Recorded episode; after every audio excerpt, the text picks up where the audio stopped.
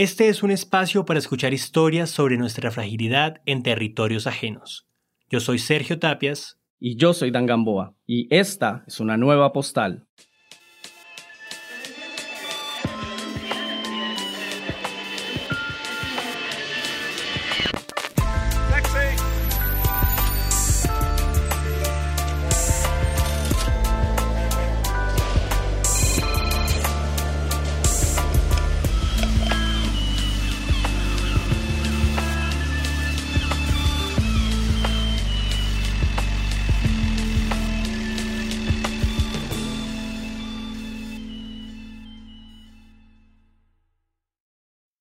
Al ser adolescentes, muchos tenemos impulsos de rebeldía.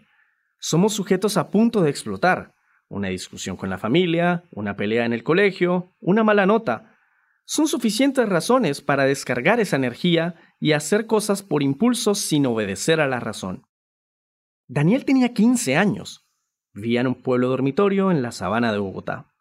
Un día, motivado por la frustración, simplemente explotó. Soy Daniel Guzmán, tengo 25 años, eh, soy filósofo de profesión. Esta historia empieza en 2010, tenía yo 15 años, era septiembre, si no estoy mal, era entrega de notas en mi colegio, ese era un sábado, mis papás no estaban, nadie estaba, yo estaba solo en la casa, estaba muy emproblemado por dentro, sí, eh, definitivamente yo no me sentía bien en donde estaba en mi vida y después de, pensarlo mucho, quise escaparme de mi casa, ¿sí? Quería empezar de nuevo, quería resetear mi vida, quería llegar y ser una nueva persona diferente, en un lugar diferente donde pudiera ser alguien nuevo, alguien que, que no fuera yo. Daniel estaba cansado. Sabía que los problemas con sus padres iban a empeorar, así que después de mucho pensar, decidió irse de casa, sin un rumbo fijo, y sin imaginarse lo que estaba por venir. Salí, no sé a qué horas, como a las 10 de la mañana de mi casa y cogí el primer bus a Bogotá. El bus para en el Portal Norte, ahí me quedé. Entré a Transmilenio. Ese día salí con como 12 mil pesos, 10 mil pesos de mi casa. Entré a Transmilenio y cogí el primer Transmilenio que vi.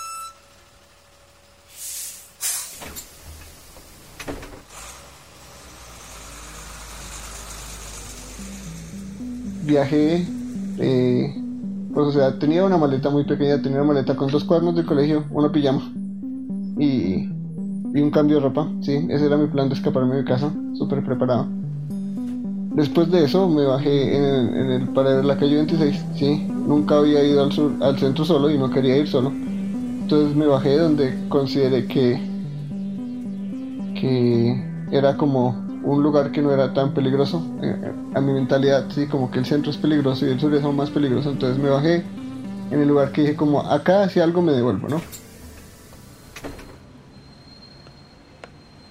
Caminé como dos horas sin sentido, asustado, sí, porque o sea, en mi mente ya no iba a volver a mi casa, en mi mente ya iba a vivir en la calle o iba a vivir donde fuera que fuera a vivir. Entonces todo el tiempo caminando hasta que me cansé y pues el, pensamiento de volver a mi casa, el conflicto como, como de, rendirse uno y decir como qué estoy haciendo con mi vida, qué, qué, qué está haciendo una persona de 15 años, ¿no? Pero aún así decidí seguir. Me detuve y cogí el primer bus que vi, ¿sí? el bus llegó al aeropuerto. Llegué al aeropuerto, no sé qué horas eran, ya era por la tarde. No había comido nada, todo el día, entonces lo único que hice fue tomar agua del baño del aeropuerto hasta que me sentía lleno.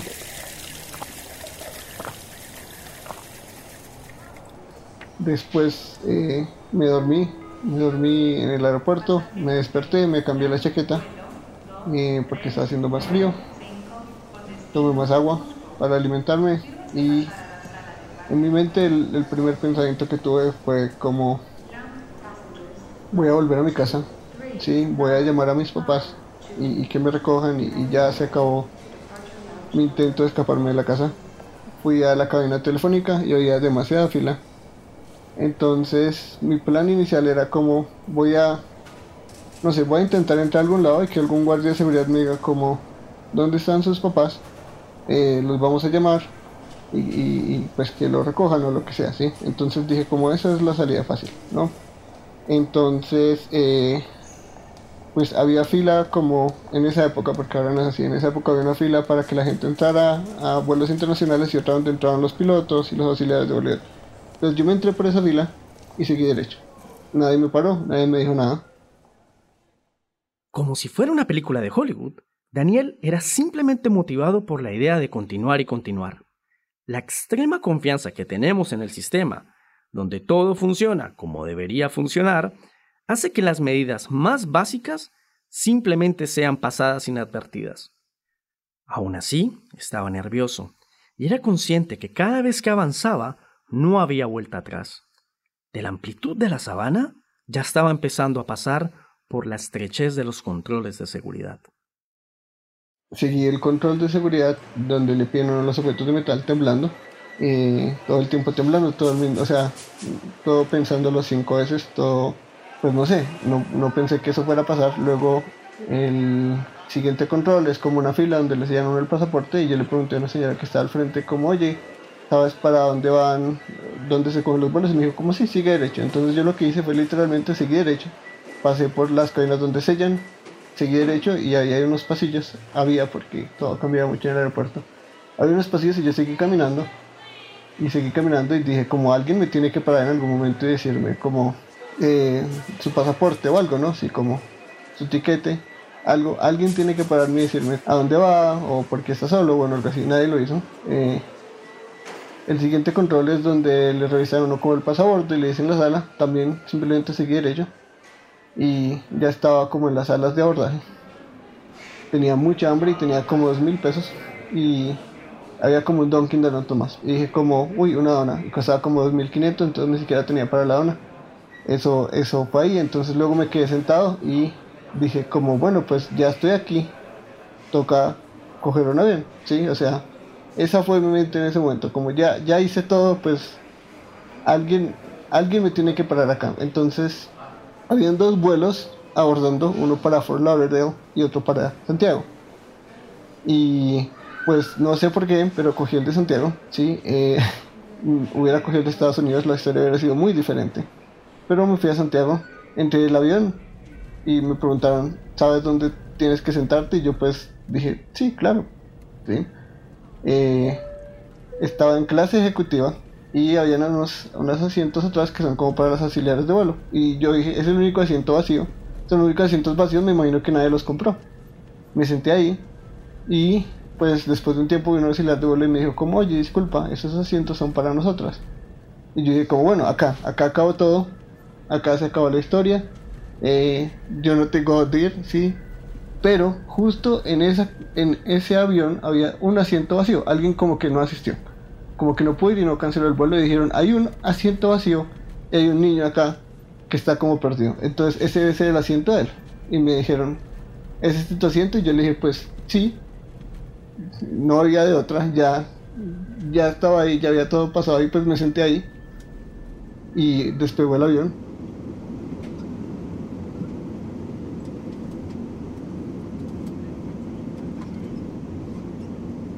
Pues o sea, en clase ejecutiva me pedían que si quería comida, que si quería gaseosa todo el tiempo.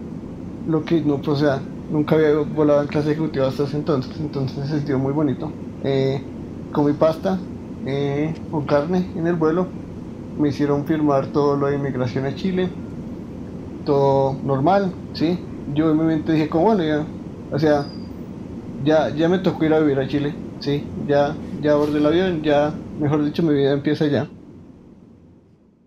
Los aeropuertos son áreas grises y puntos intermedios entre países. Son lugares de nadie, donde una persona está y no está. Legalmente no te encuentras en ningún lugar, y tu existencia vuelve cuando un sello es puesto en alguna de las páginas del pasaporte. Pero Daniel estaba nervioso porque no tenía pasaporte. La fila, paso a paso, lo acercaba a la ventanilla. Llegué allá y hice la fila. bueno, no. Pues como estaba acostumbrado a saltarme las filas, como que me salté la fila y ya estaba como para salir. Eh, pero dije como, bueno, pues esta vez ya llené el papeleo, pues esta vez iba a hacer la fila. Entonces llené el papeleo, fui, hice la fila y pues me le di como los papeles al señor y me dijo, ¿y tu pasaporte? Y le dije, pues yo no tengo pasaporte. Y me dice, es imposible que no tengas pasaporte, por favor, eh, como, como deja de bromear, dame tu pasaporte. Y le dije, no, yo no lo tengo. Y me dijo, ¿se te quedó en el avión? Y yo le dije, pues sí. Me dijo, devuélvete, mira que no se te quedó en el avión. Y, y luego pues yo, yo te guardo el puesto. Y yo como pues fingí que volví al avión.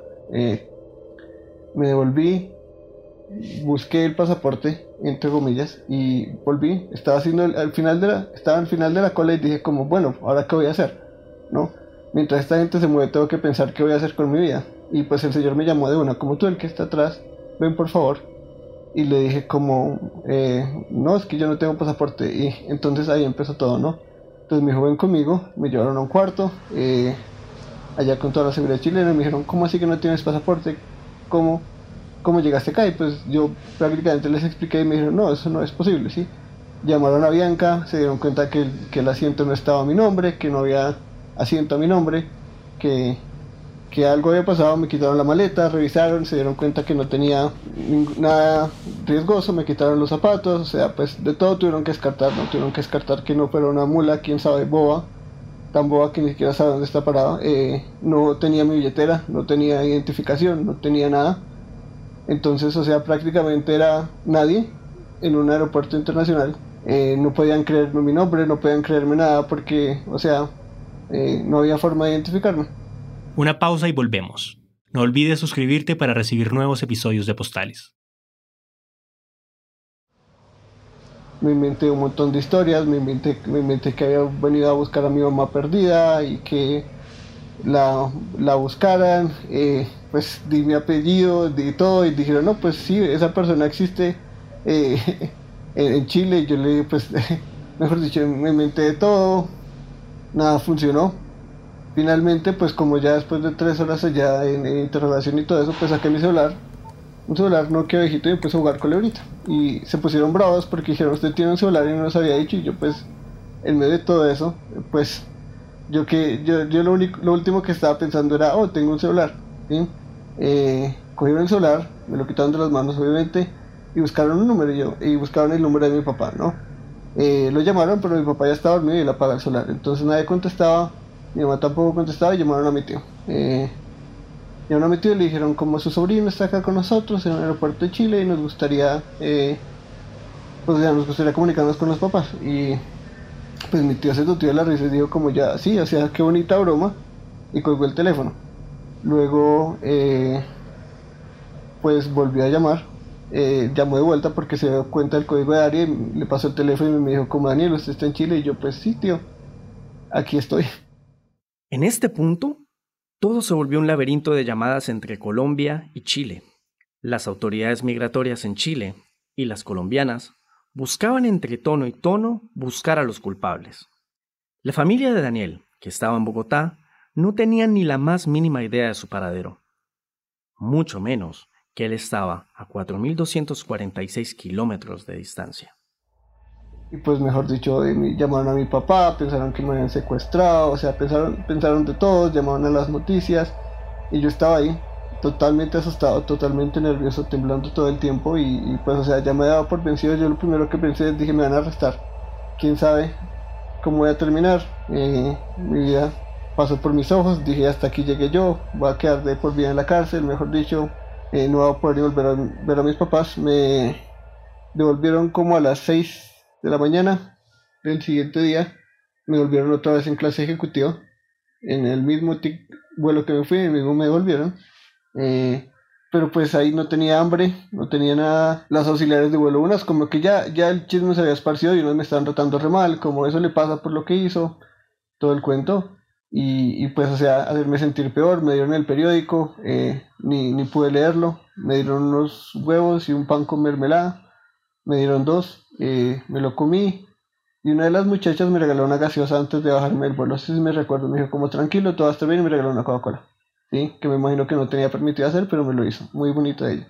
Cuando llegué, pues, el shock, porque llegué y me recibió la DEA, me recibió la seguridad del aeropuerto, me recibió eh, pues cámaras por todo lado.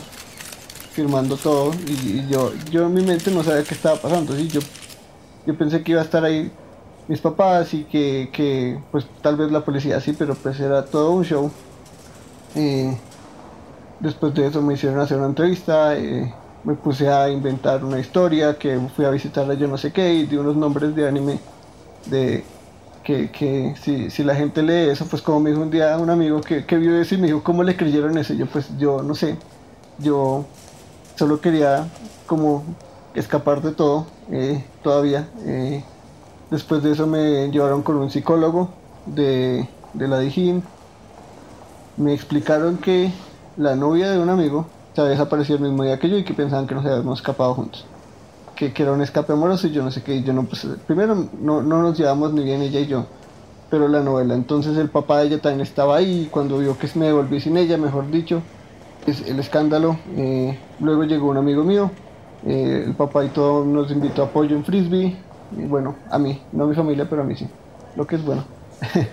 Después de eso estuve pues en, en en entrevista, después de entrevista, eh, mi papá hablándole de los noticieros, yo ahí en una oficina en Avianca. Luego me tocó repetir todo lo que hice, me, me, me, llevaron y me dijeron como, dinos lo que hice, y yo pues hice exactamente lo que me dijeron. Y después de eso me llevaron a la Interpol en Colombia a quitar una carta roja que había mi nombre, porque pensaron que me habían secuestrado por trata de blancas y tenían que remover eso. Después de la Interpol me devolví a mi casa y eso fueron dos días de mi vida que, que, no se han repetido desde entonces y que han sido la locura más grande que he vivido hasta ahora. Preso de la enajenación, Daniel nunca estuvo completamente conectado con la realidad. En su cabeza no le cabía la idea de que había burlado la seguridad aeroportuaria, que había burlado la confianza de una aerolínea y terminar en otro país que ni siquiera es limítrofe con Colombia. En ese momento, pensando yo en ese momento, lo más increíble para mí es que eso fuera real, ¿sí? Eh, yo en, un punto pensé que estaba soñando, ¿sí? En un punto pensé, como vi muchas películas, estoy soñando. Eh, esto, esto no, o sea, es que esto no puede pasar. ¿Cómo es que, cómo es que se supone que un aeropuerto que es un lugar seguro donde, o sea, hay recontrol para todo, uno pueda pasar así, ¿sí? tal vez simplemente dije como ya estaba cansado de toda mi imaginación, sí, se soñó que se iba a ir, ¿sí? Eh, ¿En qué momento me, como que, como que entró todo? Pues, o sea, en el momento en que, en el que fui a la Interpol, sí, fue, fue como, esto, esto es muy real, sí, esto no, no es un sueño. Eh, y pues con un montón de agentes ahí que, que, que estaban trabajando todo el tiempo y llamando a todo el mundo diciendo como ya encontramos al niño, está bien. yo estaba ahí respondiendo cosas y inventando cosas, imaginándome cosas, pero, pero como que todo era muy real, ¿no? Como que eh, las cámaras estaban por todo lado y todo el mundo quería hablar conmigo, sí, pero yo no quería hablar con nadie. Simplemente eh, eh, todo, eso, eso, fue, eso fue una suma de todo, entre más vi, y pues una vez volví a mi casa a ver que todas las noticias todos los días hablaban de mí, que mostraban mi, los videos de seguridad, yo caminando por ahí, yo quitándome la chaqueta, quitándome los vestidos y, y, ver que ese era yo, ¿sí? Y, y, que yo, yo hice eso. 6 de la mañana, 36 minutos. Cuando uno va a salir de Colombia, del Aeropuerto Internacional El Dorado, hacia el exterior, primero lo paran antes de entrar a la sala de migración. Después mete uno el equipaje en el escáner. Y luego pasa a las cabinas donde le sellan el pasaporte, pero también le piden el tiquete. ¿Qué pasó? ¿Por qué fallaron los tres controles? Doctor Santiago Castro, director de la Aerocivil, muy buenos días. Eh, muy buenos días, Darío. Un saludo a todo el equipo de cabina y a la audiencia que nos escucha.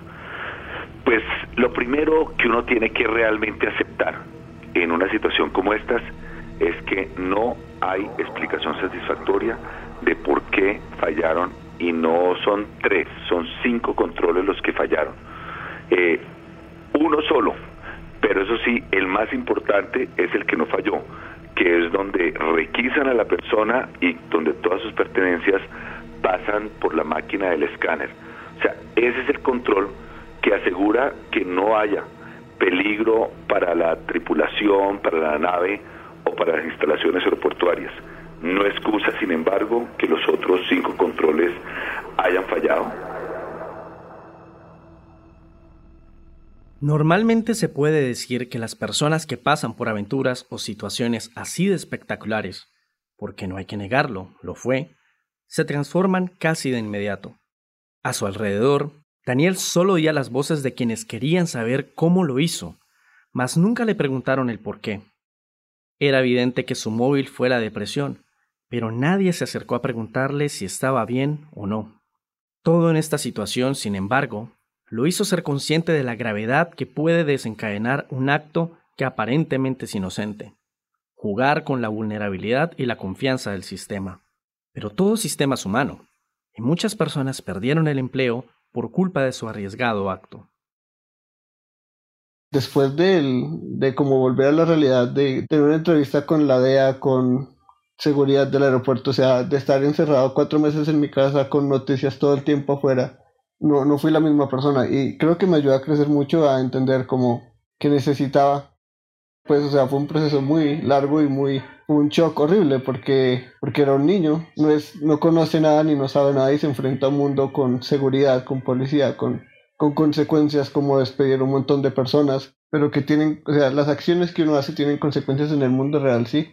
Y, y, fue terrible, porque pues, o sea, una de las cosas más, más feas de, de esa experiencia fue cuando yo volví, el director del aeropuerto siempre se la pasaba recordándome, por su culpa de despedir 50 personas, por su culpa de despedir 50 personas, así como eso en la mente de un niño de 15 años es la cosa más terrible que uno puede tener, porque yo, yo ni siquiera sabía bien lo que estaba haciendo y ahora las consecuencias de lo que yo hago son muchas personas que quedan sin trabajo, que, que no debería ser así. Sí, no, no pienso que eso haya sido justo de ninguna forma, pero, pero sí, sí me ayudó a cambiar mucho mi perspectiva como de la vida, de que uno no puede simplemente pensar y decidir sin, sin ver las consecuencias que eso trae, ¿no?